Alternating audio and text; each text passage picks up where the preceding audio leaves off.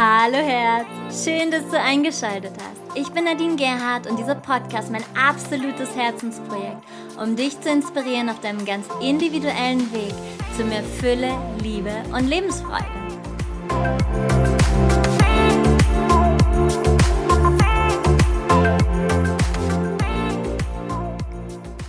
Hallo du Wunder, ich freue mich, dass du auch wieder heute eingeschaltet hast. Eine neue Hypersonic Folge. Happy Monday. Und ja, der erste Advent ist vorüber.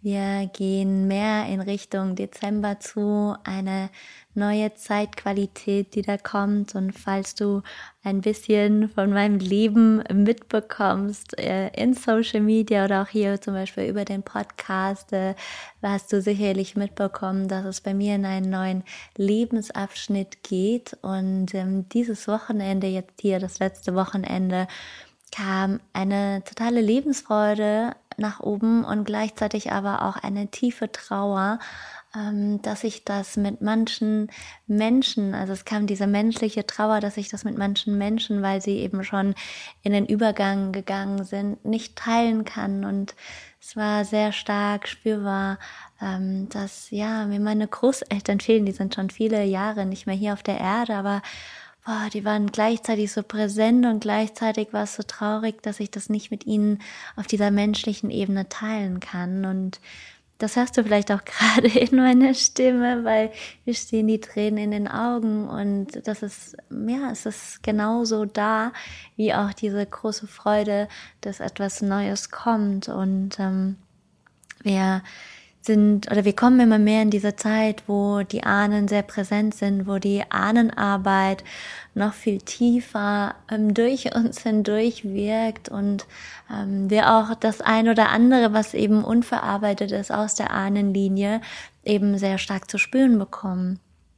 Und heute geht es um das Thema Mut zur Langsamkeit. Und ich habe lange überlegt, ob ich diesen Titel wirklich wähle mit der Langsamkeit, weil ähm, ich weiß, dass das Wort Langsamkeit schon bei vielen Menschen Widerstände allein schon in dem Wort auslöst. Einfach weil Langsamkeit total verpönt ist. Und Langsamkeit scheint äh, der Achtsamkeit zu widersprechen, denn wir leben alle in einem Glaubensmuster oder sehr viele von uns in, einem, in dem Glaubensmuster, nur wer schnell ist, erledigt seine Arbeit und hat dann Zeit für Achtsamkeit. Und heute geht es um die hohe Kunst des Achtsamseins, um ja, die heisame Achtsamkeit, das ist das, was unter der dem Mut zur Langsamkeit liegt und ähm, in meinen Augen widerspricht sich das auch nicht. Und ähm, gehen wir mal kurz in die aktuelle Zeitqualität. Ähm, Tatsache ist ja, dass wenn du einen Topf Wasser nimmst und diesen auf einen Herd stellst und diesen Bodensatz beginnst aufzuheizen, ja, also das Wasser aufzukochen, dann wird alles durcheinandergewirbelt. Und das ist genau das, was wir gerade erleben, dieser Schwingungserhöhung wird eben alles, was in uns latent schlummert, ja, was so im Dunkeln, im Unbewussten, im Schatten ist, aber genauso auch an Kräften, genauso an Ängsten, an Sorgen, an Schwächen, all das wird nach oben aufgekocht und das will neu betrachtet und verarbeitet werden. Und das ist einfach der Prozess, in dem wir gerade einem Kollektiv miteinander stehen. Und deswegen ist es so gut, in die Selbstfürsorge zu gehen und sich Zeit zu nehmen, um diesen Prozessen Raum geben zu können. Und äh, um dieses äh, sich Zeit nehmen, ja, das funktioniert eben in einer Art, in dem wir in eine Langsamkeit kommen. Und viele Leute machen im Moment, und das wird im Dezember noch viel stärker, genau das Gegenteil von dem, was eigentlich dran wäre. Ähm, es ist ja eine Zeit des Rückzugs, es ist eine Zeit, äh, wirklich langsamer, stiller zu werden. Und viele Menschen haben eben Angst vor der Stille, weil ihnen begegnet eben all dieses Ungemütliche und äh, Ungestüme sozusagen von dem, was sie, ähm, ja, was sie die ganze Zeit versuchen wegzuschieben, indem sie sich dauer beschäftigen.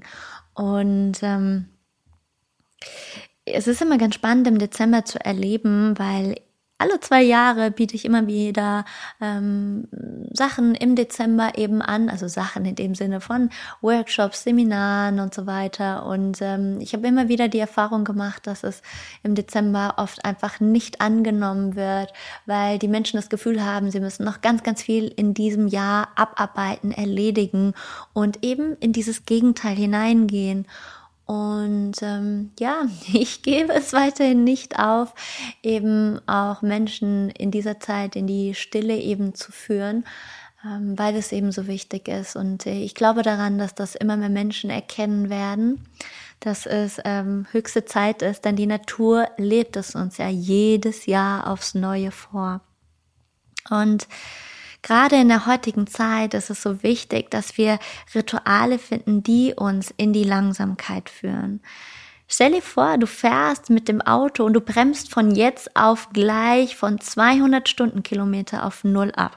Wahrscheinlich funktioniert es noch nicht mehr. Also es braucht ein paar Sekunden, aber stell dir es einfach vor, du weißt, dass das nicht gesund ist. Du weißt, dass das nicht gesund sein kann. Und deswegen sollten wir als Menschen uns genauso achtsam zum Stillstand bringen, wie wir es bei unserem absoluten Lieblingsauto tun würden. Mein Auto fährt nicht mal 200. das ist ein kleiner Smart, der kriegt es nicht in 180, aber eben auch da ist ganz klar, wenn ich den voll schnell runterfahre, das ist absolut ungesund. Und genau dasselbe ist es bei uns Menschen. Wenn wir langsamer werden und beginnen innezuhalten, dann lassen wir alles zu, was wir in unserem hektischen, schnellen Alltag übergehen. Und dann braucht es eben Achtsamkeit, es braucht Muße, es braucht Bereitschaft, sich all dem zuzuwenden. Und das ist Langeweile. Langeweile ist ein Ausweichen dem gegenüber, was jetzt gerade da ist. Und wenn die Langeweile kommt, dann ist es ja so, uah, die ist ziemlich unaushaltbar, dann wollen wir sehr gerne etwas anderes tun, uns beschäftigen, damit wir eben uns nicht damit konfrontieren, was ich da jetzt gerade zeigen möchte. Und wir leben in einer Zeit, wo wir ständig Neues erleben oder auch ständig Neues konsumieren. Übrigens, der nächste Podcast, die nächste Folge, da geht es um bewussten Konsum. Und wir leben auch in einer Zeit des Wandels, ganz klar, ganz spürbar, ganz stark spürbar. Und wir sind aufgefordert, uns den sich schnell verändernden Bedingungen anzupassen. Und in unserer westlichen Welt sind wir zudem aufgefordert, auch noch funktional, effektiv und ökonomisch zu sein und äh, mit diesen ständig wandelnden Erkenntnissen konfrontiert. Und diese Funktionalität, dass der Körper muss funktionieren, äh, besonders effektiv müssen wir auf der Arbeit sein, all das.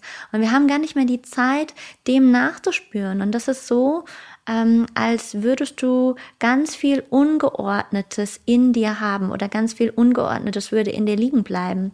So kannst du dir vorstellen, als würdest du jeden Tag zehn ganz lange Briefe bekommen und ähm, du öffnest du die, die zwar und du überfliegst sie, aber du legst sie alle auf einen Stapel und jeden Tag legst du immer mehr auf einen Stapel.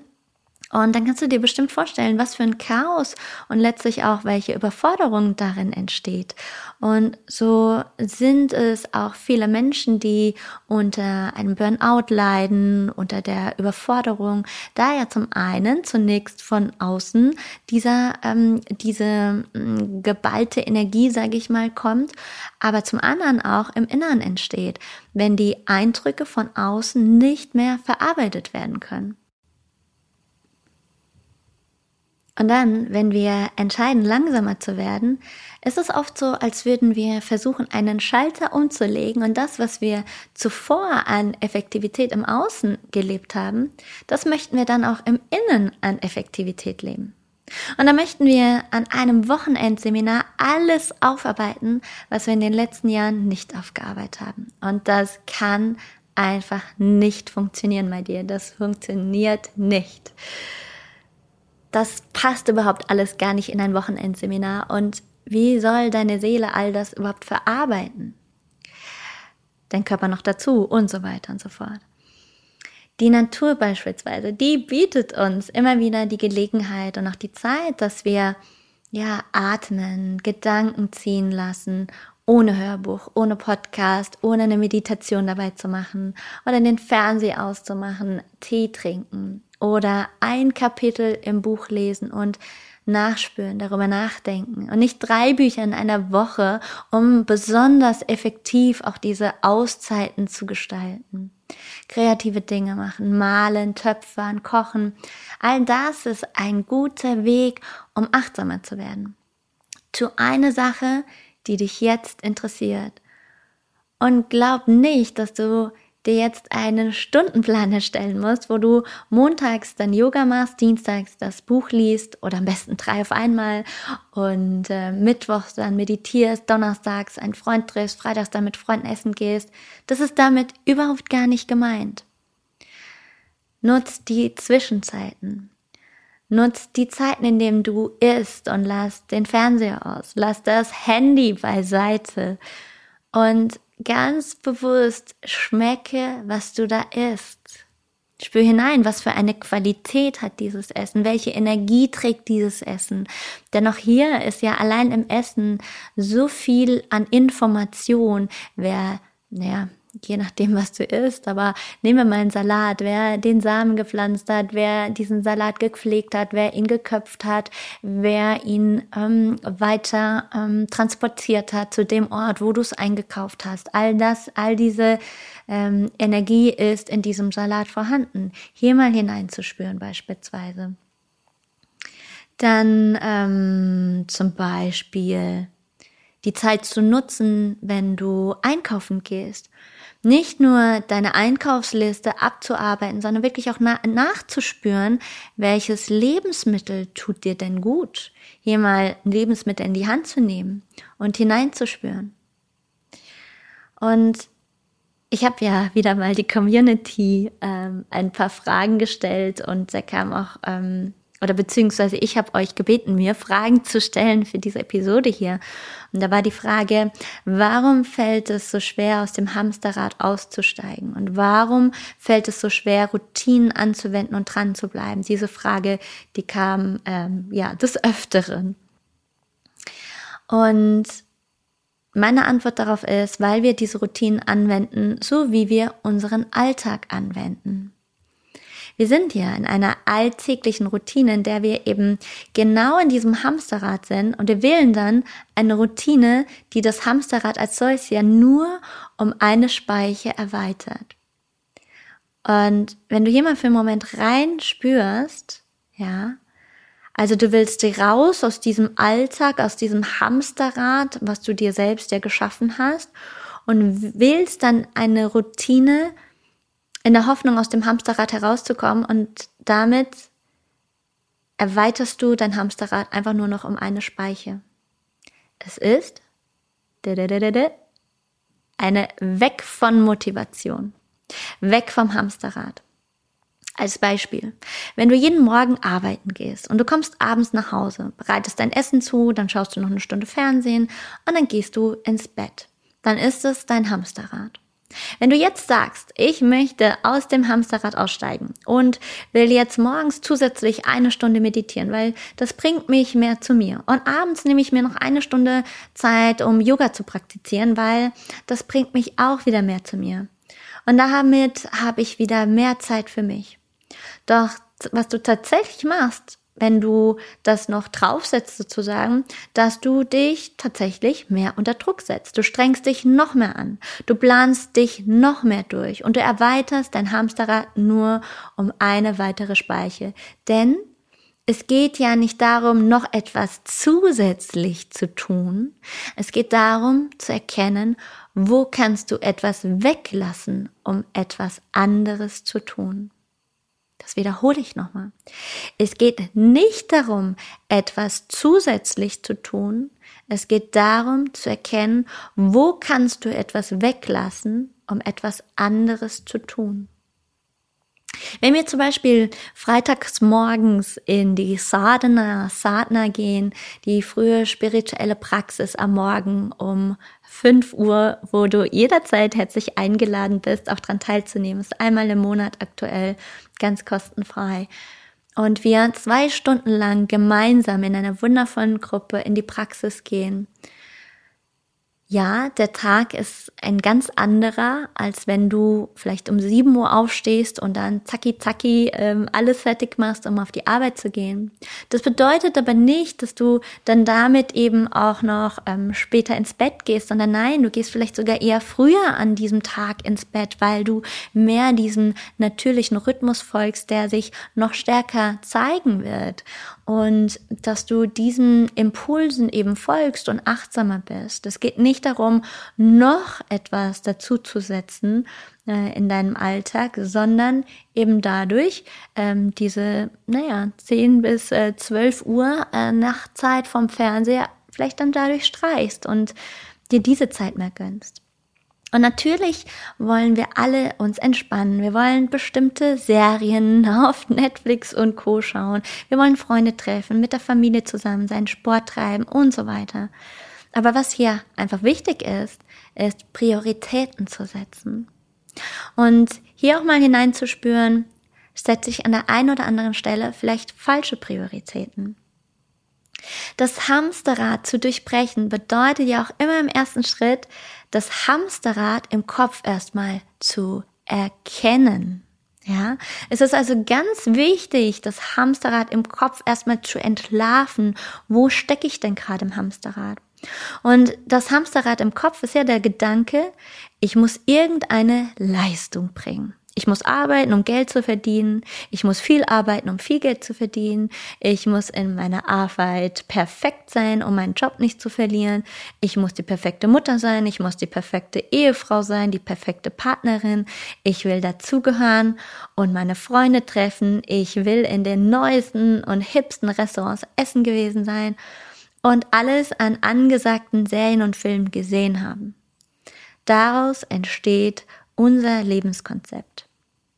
Und innezuhalten und ein Wochenende zum Beispiel zu sagen, ich nehme dieses Wochenende ja, und ich schalte einmal mein Handy aus, große Herausforderung. Ich schalte meinen Fernseher aus und ich bin ein Wochenende nur mit mir und zu Hause oder vielleicht an einem anderen Ort und ich unternehme einen Spaziergang. Ich gehe in die Natur.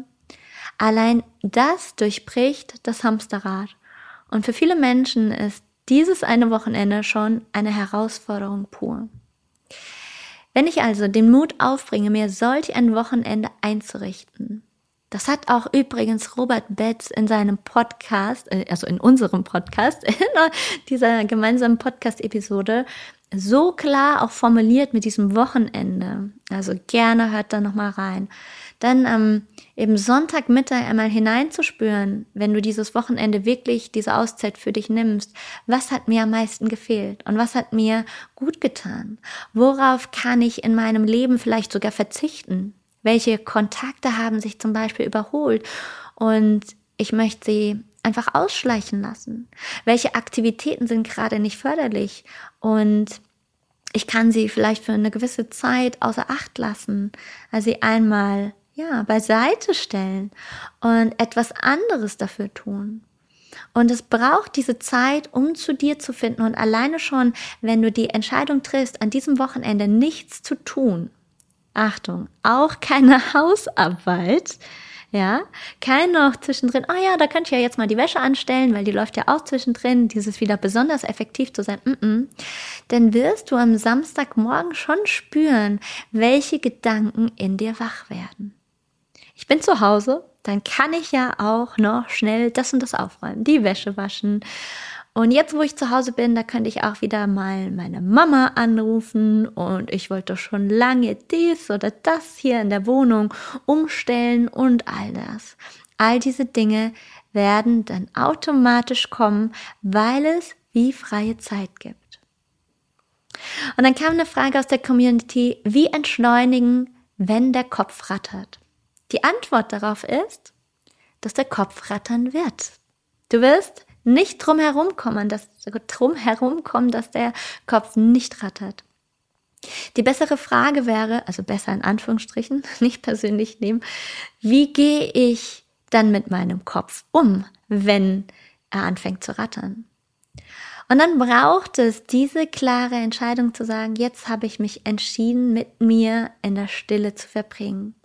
Jetzt höre ich zunächst mal meinen Gedanken zu. Und du kannst sie aufschreiben, aber verfolge sie nicht.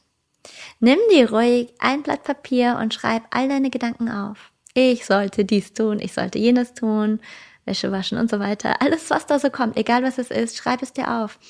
Und eigentlich ist es eine total dumme Idee, mich hier zu Hause einzuschließen. Ich kann dadurch nichts verändern. Ich muss Geld verdienen. Ich muss arbeiten gehen.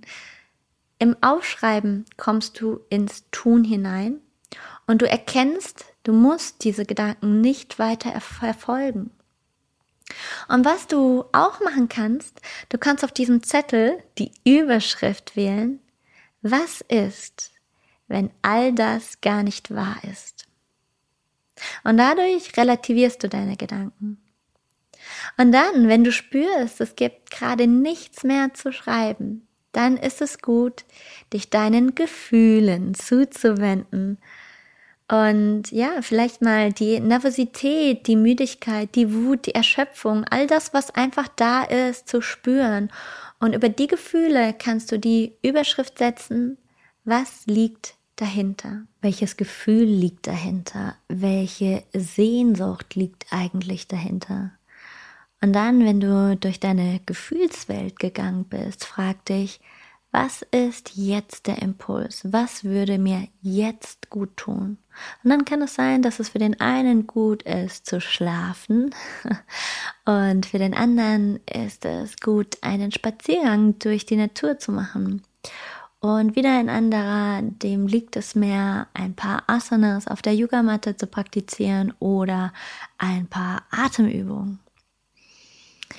Und dann kam eine Frage, wie schaffe ich es, in der Ruhe zu bleiben, wenn im Außen alles hektisch und schnell geht?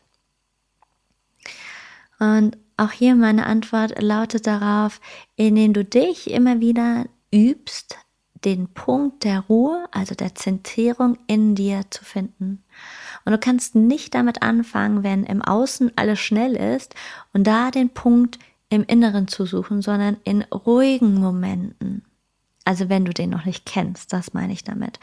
Zum Beispiel in einer Morgen- oder in einer Abendmeditation.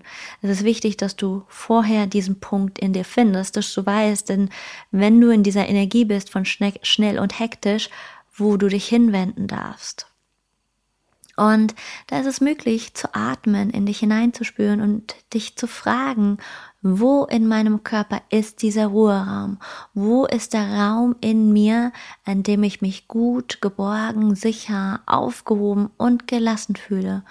Und wie fühlt es sich an, wenn ich mich von diesem Punkt aus mit meinem höheren Selbst und mit meinem Seelen selbst verbinde? Oder zum Beispiel, da gibt es ja verschiedene Worte dafür, mit meiner inneren Führung. Und meine Frage an euch war, warum fällt es dir so schwer, langsam zu werden und zu entschleunigen?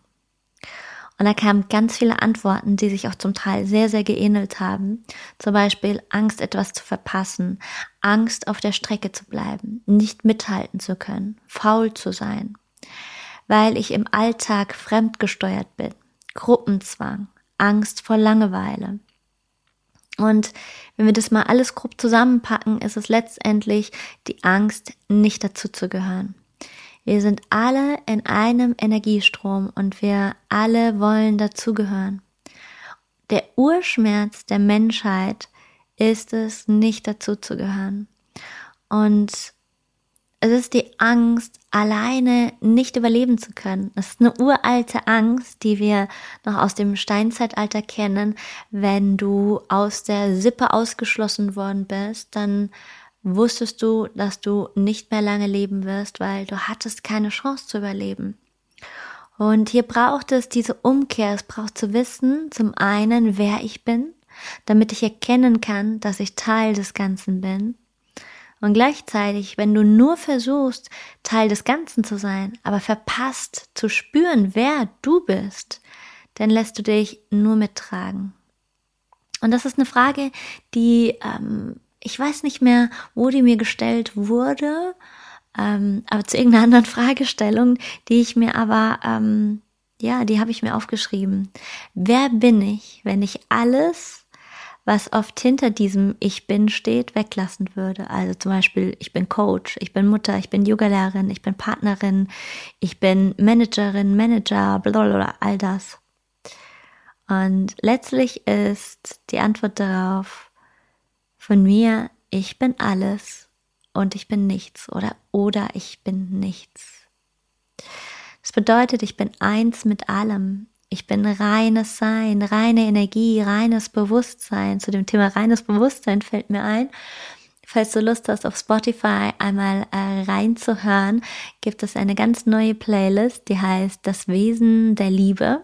Und das erste Lied handelt nämlich genau davon. Ich bin reines Bewusstsein. Und das ist eine Playlist von euch und von mir zusammengefügt, weil ich euch vor kurzem gefragt habe, wie klingt die Liebe? Und ähm, ja, ist eine wunderschöne Playlist, hör sie dir gerne an. Und kommen wir wieder zurück. Ja, reines Bewusstsein, reine Liebe, ich bin. Und da braucht es keinen Anhang mehr. Soham, ja, im Sanskrit. Es ist dann ausreichend, in dem Gewahrsein zu stehen, ich bin. Und dieses Ich bin beinhaltet alles. Das ist so ähnlich wie dieses, du musst nicht Nein oder du musst nicht Ja sagen, sondern allein über deine Präsenz heraus, über dein Sein heraus, kommen Menschen gar nicht auf die Idee, überhaupt erst zu fragen vor ein paar Tagen hatte ich ein Coaching. Ähm, da ging es um diverse Themen. Aber ähm, bei diesem einen Peaks-Thema war es ähm, dieses, dass sie immer wieder unter Druck, sich unter Druck gesetzt fühlt, ähm, immer wieder in dieser Angst zu stehen, darauf angesprochen zu werden und sich rechtfertigen zu müssen, warum sie den Weg oder den einen Weg, völlig egal jetzt welcher, gewählt hat. Und mich bisher fragt keiner danach, ob ich gepikst bin oder nicht, weil ich ähm, irgendwas ausstrahle, was auch immer es ist, wahrscheinlich die Präsenz, ähm, dass mich keiner danach fragt. Ja. Und äh, ganz gleich, ob sie äh, mich gut kennen oder nicht gut kennen, ich werde da einfach nicht gefragt. Ähm, das spielt da keine Rolle, während andere ständig gefragt werden, einfach weil sie eine andere Präsenz haben. Und so ist es mit diesem Ich bin. Je mehr wir in dieses Sein kommen, desto mehr kommt da eine Kraft von innen heraus. Und ich verdeutliche das jetzt nochmal äh, oder verbildliche das an einem Beispiel. Nimm an, du hast einen weißen Marmorquader. Und ich schaue auf diesen weißen Marmorquader und ich sehe, es ist ein weißer Marmor. Ein Künstler wiederum, der schaut da drauf und er sieht darin einen Engel, einen Elefanten, eine Rose, ein, eine Schale, und so weiter und so fort. All das, was in diesem Marmor vorhanden ist, wenn es herausgearbeitet wird, wenn es in Erscheinung tritt. Und so in der Art kannst du dir dieses Ich bin vorstellen. Was ich in der letzten Zeit immer wieder mal gehört habe und früher noch viel mehr, dass diesen Satz, ich muss den Urlaub nachholen. Also ähm, XY ähm, hat sich zwei Wochen Urlaub genommen und ähm, ist ähm, ja ist jetzt Beruf fühlt sich jetzt berufen, früher zur Arbeit zu gehen, noch länger zu arbeiten, um die Arbeit, die im Urlaub liegen geblieben ist, nachzuarbeiten bzw. zu erledigen. Und diese ja das nachzuholen.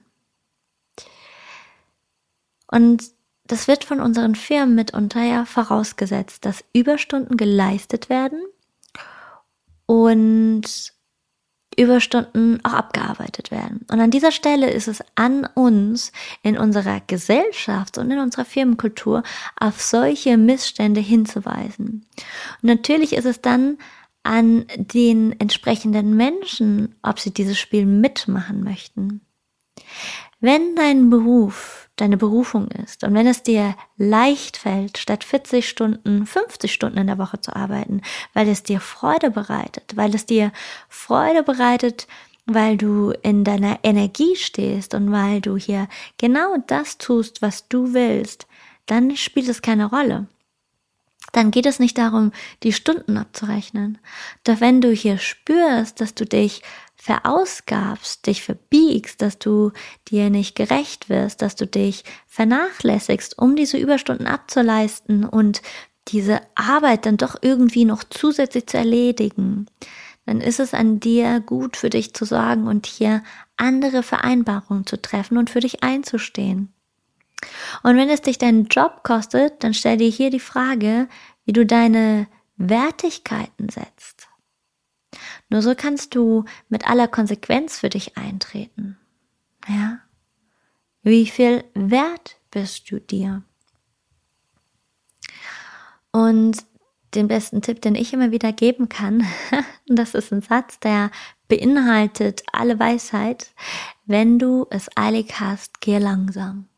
Oder anders ausgedrückt, wenn du Zeit hast, meditiere fünf Minuten und hast du keine Zeit, dann meditiere eine Stunde soll dir bewusst machen, dass du in einer bestimmten Energielinie getragen bist.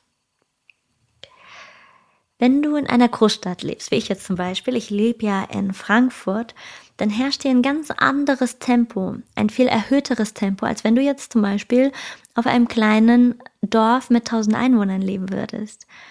Und da ist in der Großstadt ein ganz anderes Getriebensein, was dich förmlich mitnimmt, wenn du durch die Stadt läufst. Und wenn du durch die Stadt gehst und beobachtest, welche Schrittgeschwindigkeit hast du drauf? Oder wenn du einkaufen gehst und dich beobachtest, wie schnell du durch den Laden gehst, dann ist das dein Rhythmus, dann zeigt es dir deinen aktuellen Rhythmus auf. Und dann kannst du dich fragen, ist es der Rhythmus, der mir jetzt gut tut? Und dann kannst du zum Beispiel allein in den Park gehen und einmal langsam laufen und einmal schneller laufen und für dich herausfinden, welcher Rhythmus dir jetzt gut tut. Und es gibt keinen Rhythmus, Rhythmus ähm, der uns immer wieder gleichermaßen gut tut. Jeder Moment hat seinen eigenen Rhythmus. Doch diese Selbstwahrnehmung zu schulen, das ist immer wieder unser aller Aufgabe. Und wir können nur dann entschleunigen, wenn wir uns wirklich Zeit nehmen. Wir können nicht entschleunigen als Programm. Und das wiederhole ich nochmal. Wir können nicht entschleunigen als Programm. Du kannst nicht sagen, am Abend entschleunige ich für eine Stunde. Das geht nicht, das funktioniert nicht, weil du bist ja kein Computer. Du kannst ja deinem Körper nicht sagen, so, jetzt fahr mal von wir haben es wieder vom Auto, von 200 auf 0 runter. Aber jetzt bitte, sofort. Also es braucht, dass du eine grundsätzliche Entscheidung triffst. Ich möchte einen anderen Lebensrhythmus wählen. Und du kannst die Zeit nicht schneller oder langsamer drehen. Jeder von uns, jede von uns hat 24 Stunden am Tag Zeit. Und ob wir diese Zeit als schnell oder als langsam erleben, hängt von unserem Gewahrsein ab und davon, wie diese Zeit gefüllt ist.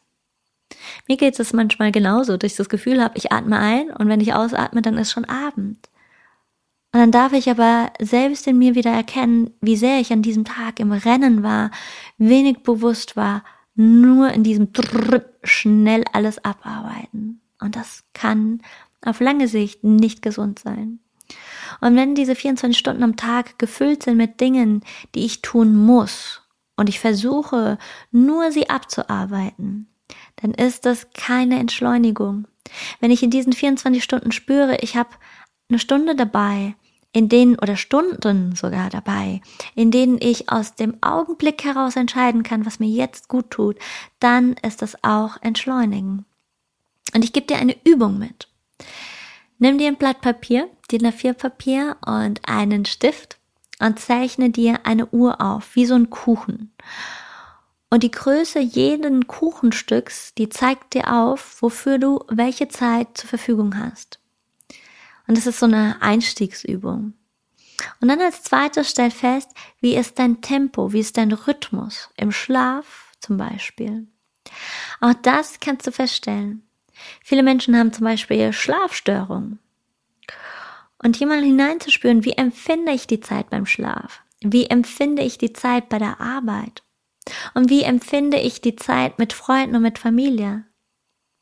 Wenn du diese Uhr malst und du zeichnest zum Beispiel ein, du hast acht Stunden für Schlaf und du hast neun Stunden Zeit, die du auf deiner Arbeitsstelle verbringst. Und dann hast du noch drei Stunden, die du vielleicht mit der Familie verbringst und dann noch zwei fürs Fitnessstudio und dann bleiben dir noch zwei Stunden für Essen, für Lebenserhaltung und so weiter. Und wenn du so eine Skala machst, dann siehst du, wie du deine Zeit füllst und wo deine Aufmerksamkeit in dieser Zeit ist. Wenn du, wie zuvor beschrieben, einen Beruf ausübst, der dir entspricht, der dir Freude bereitet, dann wirst du wahrscheinlich spüren, dass es für dich völlig stimmig ist, neun Stunden in deiner Berufung zu stehen. Du liebst es, dieses zu tun und du erlebst diese Zeit als gefüllt und du hetzt dich nicht, sondern du tust, was du tust in deinem Rhythmus. Das ist zum Beispiel wie bei mir, wenn ich am Tag mehrere Coachings habe. Ich mache nicht viele Coachings am Tag, weil sie bei mir immer länger gehen. Also in der Regel ungefähr drei Stunden und die sind auch immer sehr intensiv. Ähm, und ich möchte uns beiden, also demjenigen, der, der Klientin oder dem Klienten, der zu mir kommt, die Zeit schenken. Also mir auch die Zeit nehmen, an die Wurzel der Themen zu gehen und sie herauszufiltern. Und wir schauen gemeinsam danach, was nicht gefühlt werden will. Und wie du weißt, ist es schwierig, auf Knopfdruck etwas zu fühlen. Vor allen Dingen, was du jahrelang nicht fühlen wolltest. Und dementsprechend habe ich immer wieder diese, ähm, ja, diese längeren Coachings am Tag, die, ähm, wenn, wenn andere dann da rausgehen sagen so, boah, ey, was du für Arbeiten darfst und, und ähm, das, also dass dich das nicht mitnimmt und keine Ahnung, also kommen immer diverseste Sätze. Aber wenn ich aus diesem Coaching-Tag oder aus Coachings herausgehe, bin ich total gefüllt. Ich habe eine Menge Energie. Es zieht mir keine Energie, weil das meine absolute Berufung ist. Das ist so eine Freude, weil ich ähm, immer wieder spüre, wenn diese Zielschichten einmal runtergerissen sind. Ich sehe ja schon das Ziel, ich sehe ja den, den Gehalten, das Gehaltewesen vor mir.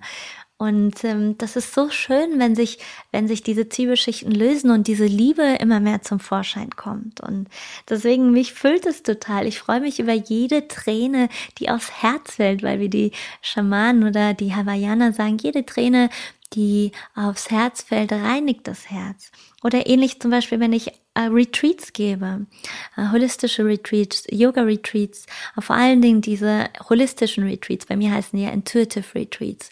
Und ähm, das ist ein sehr intensives Arbeiten. Das ist nicht morgens einmal eine Yogastunde, abends einmal eine Yogastunde. Da gibt es äh, solche, ich nenne es mal Anfänger-Retreats bei mir. Ähm, da ist es eher so, weil wir auch Sadhana am Morgen haben, am frühen Morgen. Aber klassisch bei den Retreats, da arbeiten wir auch hier sehr, sehr tief. Und ähm, das, ja, ich äh, reise nach Indien, äh, wenn kein C-Punkt wäre, oder Südafrika oder sonst was. Und wir reichen auch elf Tage hintereinander, drei Stunden ähm, ähm, Schlaf in der Nacht, weil ich habe da so eine Energie, weil das eben meine Berufung ist. Und da würde ich niemals, ich meine sowieso, wem, wem könnte ich das, bin ja selbstständig, aber hätte ich da einen Chef, würde ich niemals sagen, ey, Alter, das geht nicht. weil es ist absolut die Energie ist doch voll da. Es ist einfach Berufung. Doch vielen Menschen geht es so, dass sie auf diese neun Stunden Arbeitsalltag schauen, also auf dieses Kuchenstück, und schon alleine, wenn sie diese Zeit sehen, wird ihr Körper Stresshormone aussenden, weil sie sich dort vielleicht in einem Zustand befinden, ihr Arbeitspensum nicht erfüllen zu können oder gehetzt zu sein oder zu viel tun zu wollen in dieser Zeit und auch zu realisieren, es ist nicht möglich, es zu schaffen oder eben, weil sie da nochmal erkennen, wie ja, unglücklich sie in diesem Beruf sind, einfach weil es ihnen keine Freude bereitet. Und dann wird deutlich, wo es Veränderung braucht. Wir glauben ja immer, dass vor allem bei den Selbstständigen der Fokus sehr auf der Arbeit liegt. Aber ich glaube, das täuscht, denn auch bei Menschen, die eine Festanstellung haben, liegt der Fokus sehr stark auf der Arbeit. Die Arbeit nimmt bei uns einen sehr großen Raum ein, weil wir uns über die Arbeit definieren. weil wir in einem leistungsbezogenen Kontext groß werden, weil wir in einer Welt leben, die sich mehr über das Haben als über das Sein definiert. Und deswegen ist das Augenmerk sehr stark auf die Arbeit gerichtet. Wir arbeiten ja nicht einfach nur so, um unser Brot zu verdienen, also unsere Miete zu zahlen und unseren Lebensunterhalt, sondern wir arbeiten um unser Ansehens willen. Mhm. Und dadurch entsteht diese starke Gewichtung der Arbeit. Wir unterliegen einem Leistungsprinzip ist ja nicht nur die Frage, was arbeite ich, sondern wie gut bin ich darin? Welche Rückmeldung bekomme ich von meinem Klienten oder Chef? Und der Stressfaktor ist bei den Selbstständigen häufig der, dass die Angst im Raum steht, wenn ich nicht gut genug bin, verliere ich meine Klienten und damit mein Einkommen. Und beim Angestellten ist es so, dass die Frage im Raum steht, wenn ich nicht gut genug bin, verliere ich meinen Job und verdiene kein Geld mehr. Die Sorge ist die gleiche. Der Angestellte macht Überstunden, um noch mehr Anerkennung zu erfahren. Und der Selbstständige wird vielleicht noch mehr Zeit in die Werbung investieren oder in die Kundenpflege. Kundenpflege, nicht Fliege. um eben seine Kunden zu halten. All das ist aber keine Frage mehr echter Wertschätzung, sondern Auslöser ist die Angst. Und wenn der Auslöser eines Handelns die Angst ist, dann setzt sie dich unter Stress. Wenn der Auslöser des Handelns, die Motivation des Handelns, die Freude ist, dann tut es dir gut.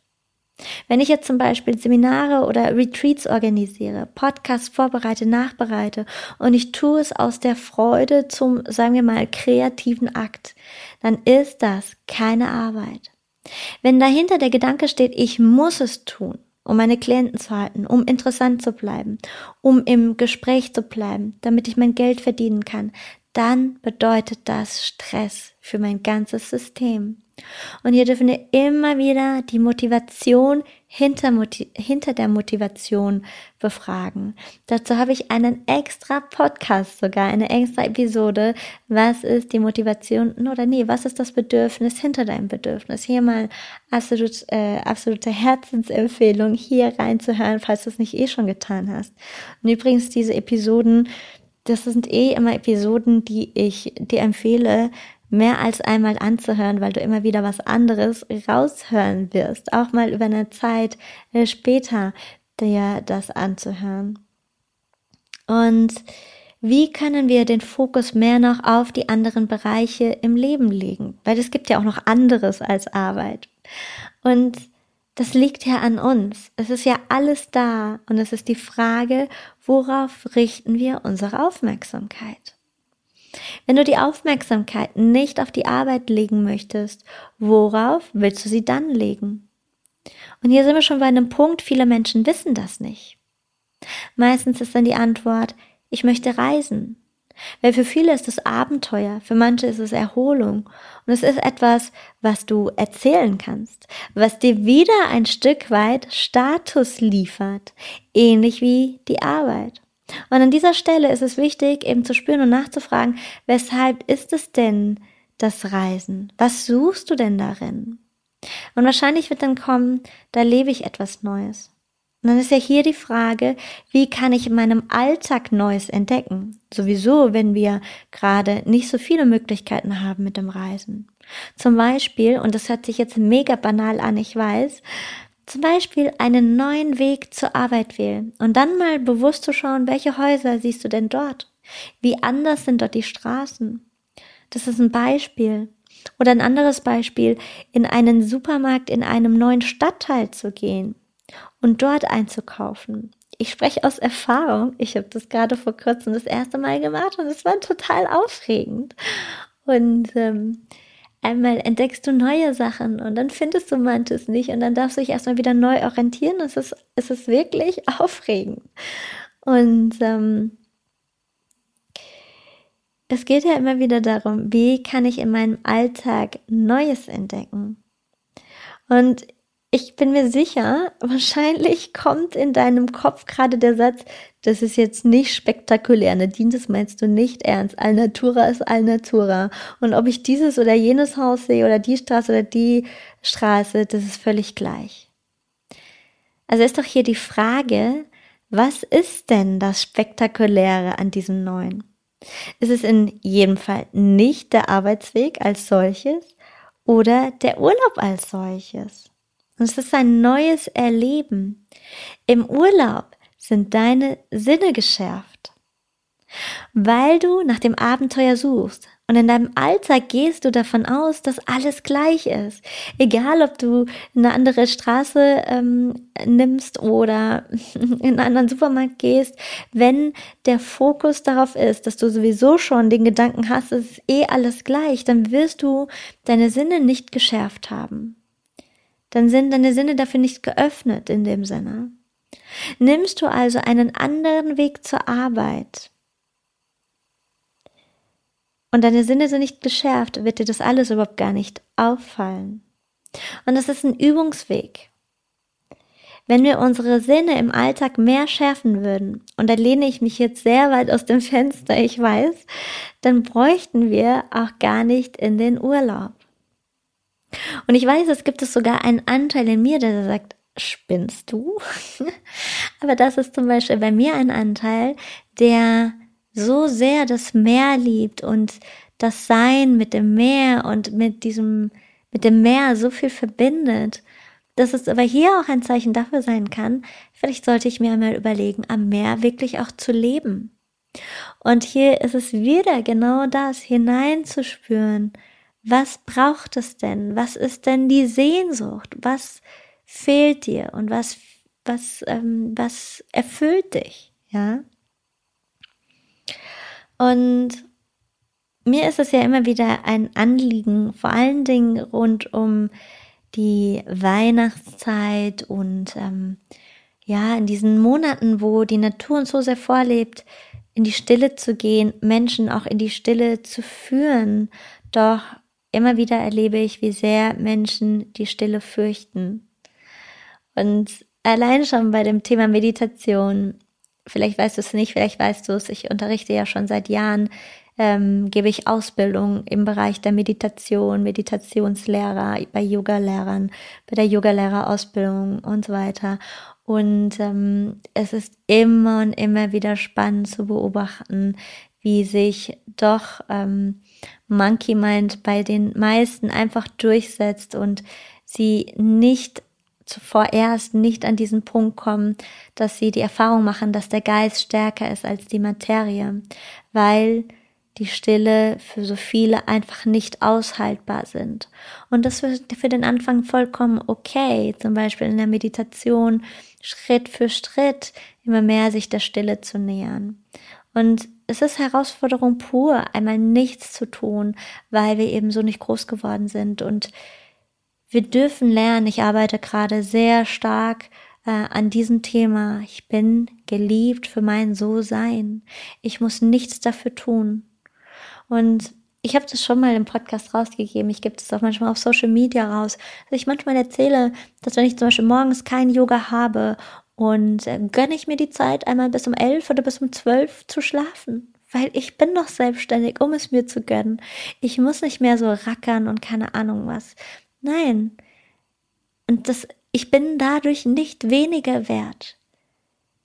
Und wir dürfen mal wieder erkennen, wie viel, mh, hm, mir fehlt da gerade ein Wort dazu, was für ein Luxus wir uns selbst wegstreichen, weil wir immer nur in dieser Bewunderung sind, boah, du hast noch mehr gearbeitet, yeah, du hast einen Burnout, boah, da musst du ja besonders viel geleistet haben und all, ja, bitte nicht falsch verstehen, aber der Fokus ist immer wieder, boah, du hast so viel geleistet und wir leben in dieser also wir begegnen uns oft nicht in dieser Augenhöhe, das sehen wir allein schon obdachlosen Manager oder jemand, der sehr, sehr viel verdient oder wenn jemand dort steht mit einem Ferrari.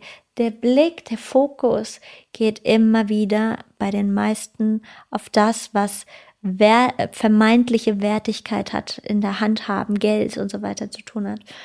ich finde es manchmal so verrückt, wenn ich ähm, mit meinem Freund unterwegs bin, der einen, ähm, naja, also höher als Mittelklasse Auto fährt von einem deutschen Hersteller.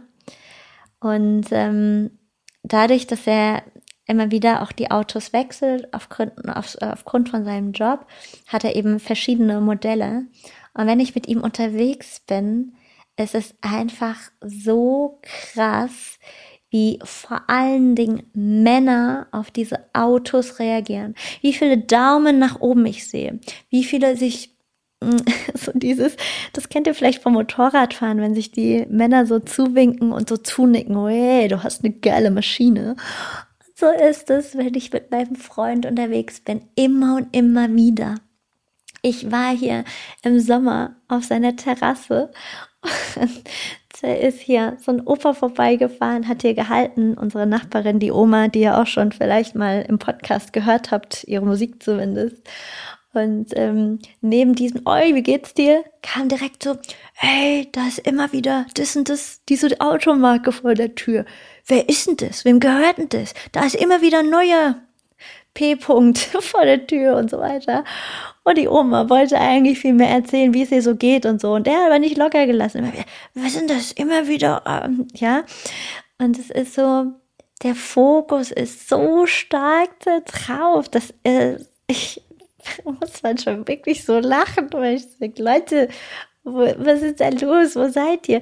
Aber ich meine, ich kenne das ja selbst von früher. Mich, ich fand das so bewundernswert, ein tolles, teures Auto zu haben, was, äh, was andere Menschen noch beeindruckt, was Wumms hinten dran hat und so weiter. Heute könnte mich kein Mann mehr damit beeindrucken. Das überhaupt nicht. Und ich kann es nachvollziehen, wenn man so ein Auto schön findet, wenn es sich gut anhört und man kann über 200 auf der Autobahn fahren, all das. Aber es ist nicht mehr wichtig für mich. Und ich erlebe das in Extremform, wie gesagt, wenn ich mit diesen Autos mitfahre, wie die Umwelt so extrem darauf reagiert. Und der Blick ist genau da, sehr, sehr, sehr im Außen. Und ich glaube daran, weil es rüttet so sehr im Außen, so, so sehr im Außen. Wem erzähle ich das, ne? Du kriegst es hautnah mit. Ich glaube daran, ich glaube sehr stark daran, dass es immer mehr Menschen spüren werden, wie wichtig es ist, sich der Innenwelt zuzuwenden. Ja, und darauf freue ich mich sehr, dass ich diese Menschen begleiten darf äh, sie inspirieren darf, manchmal als Projektor dienen darf und Projektionsfläche bin. Das ist nicht immer schön, nicht immer nett, aber ich stelle mich da auch zur Verfügung. Ich diene der Menschheit mit manch anderer Provokation, die aber ganz, ganz liebevoll gemeint ist. Und ja, ich bin am Ende des Podcasts. Ich habe zwischendrin nochmal aufgenommen, weil ähm, er in der Mitte ist das Programm abgestürzt. Und ähm, ja, jetzt ist aber alles hoffentlich safe.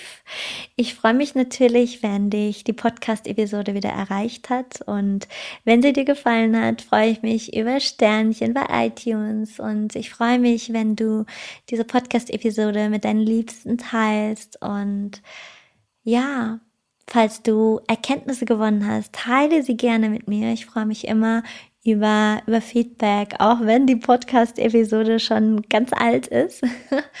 auch das ist vollkommen fein. Mm. Und ja, es wird im Dezember wahrscheinlich ein bisschen ruhiger bei mir, weil ich ja am Umziehen bin und ich verspüre gerade sehr stark den Ruf auch immer wieder nach Stille. Und jeder und jede, die mich begleiten möchte, ich biete in diesem Dezember nicht ganz so viel auch an. Es wird morgens Yoga geben um 6.30 Uhr, dienstags, donnerstags. Ihr dürft gerne dabei sein. Ähm, diesmal nur ein, zwei Wochen Kurs, wie gesagt, weil ich erstmal sehen darf, wie funktioniert das Internet in einer neuen Wohnung, all das. Und ähm, dann geht es mit einem Aufstellungstag am 18. weiter. Ähm, es wird noch einen Women's Circle geben. auf jeden Fall wird es ein Wintersonnen, äh, Wintersonnenwende-Gathering geben und ganz, ganz, ganz wichtig, die Rauhnächte-Begleitung. Das ist mir ein Riesenanliegen, die Magie der Rauhnächte in einer geschützten Gruppe zu verbringen. Und das hat nichts mit Yoga zu tun, sondern auch da gehen wir in die Stille gemeinsam, nicht immer in die Stille. Wir werden ins Räuchern gehen, es wird einen Räucherworkshop geben. Es wird ähm, verschiedene andere äh, Themen kommen, Ahnenarbeit, äh, Vision, äh, in die Vision gehen, all das. Und ähm, ja, lass dich überraschen. Es wird eine sehr, sehr intensive Zeit. Und ich freue mich über jeden und jede, die mit dabei sind. Und ja, ich wünsche dir einen ganz wundervollen Montag für viele, auch hier ist der Montag ja so ein herausfordernder Tag, die Woche beginnt. Aber ich kann dir immer wieder sagen, und dazu empfehle ich dir mal wieder den Berufungspodcast, diese Episode, ähm, kann dir wirklich nur von Herzen ähm, raten, wirklich diese, diesem Ruf deiner Berufung zu folgen, weil dann freust du dich auch auf Montag, weil das ist ja Freude. Und natürlich wirst du in deiner Berufung nicht alles toll finden. Und genauso wie Partnerschaft, wie alles im Leben auch ihre Herausforderungen hat, wird auch die Berufung ihre Herausforderungen haben. Und es werden dir Steine in den Weg gelegt. Aber eben der Normalzustand, ähm, immer wieder, wo du auch immer wieder zurückkehrst, ist Freude und auch an einem Montag. Und ob du Freude verspürst oder nicht, ich hoffe, ich konnte dir ein Lächeln auf die Lippen zaubern mit dieser Podcast-Episode. Und ich wünsche dir, dass du hier in den nächsten Monaten mehr noch in deine Langsamkeit kommst und sie lernst wieder wertzuschätzen und ihr ja ein Herz schenkst und deine Liebe schenkst und ja dich auf Händen trägst. Namaste und Satnam, deine Nadine.